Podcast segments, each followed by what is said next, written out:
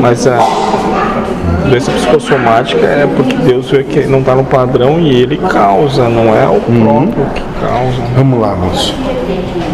Por que, que Deus causa um câncer em ti?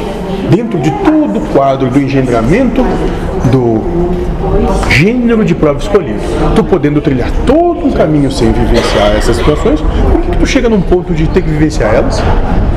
Pelo embrutecimento do teu individualismo. Tendo várias opções de abrir mão, continua apegado. Daí, pra, é, um, é um lembrete que tem que amar Além de si mesmo. forçosamente, porque por si só Isso, não vai. Não, Só que a questão é que naquele momento fazem, aí recebem uma segunda chance, porque Deus é um babaca. Né, moço? Ele acredita, um estúpido do ignorante, esse Deus, e vocês voltam e caem na mesma coisa. E aí quando chegam lá na frente dele, ele diz, mas eu te dei mais de uma chance e tu não diz nada. Aí fica que nem um idiota lá dizendo qualquer coisa e o cara fica na frente dele. ó. Meu moço. É, parece que quem fica dizendo isso tá cansando.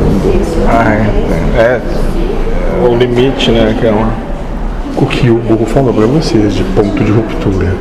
É isso que vai acontecer. Se dentro de um. dentro do que vocês entendem como tempo, a coisa não se espalhar, essa cura não começar.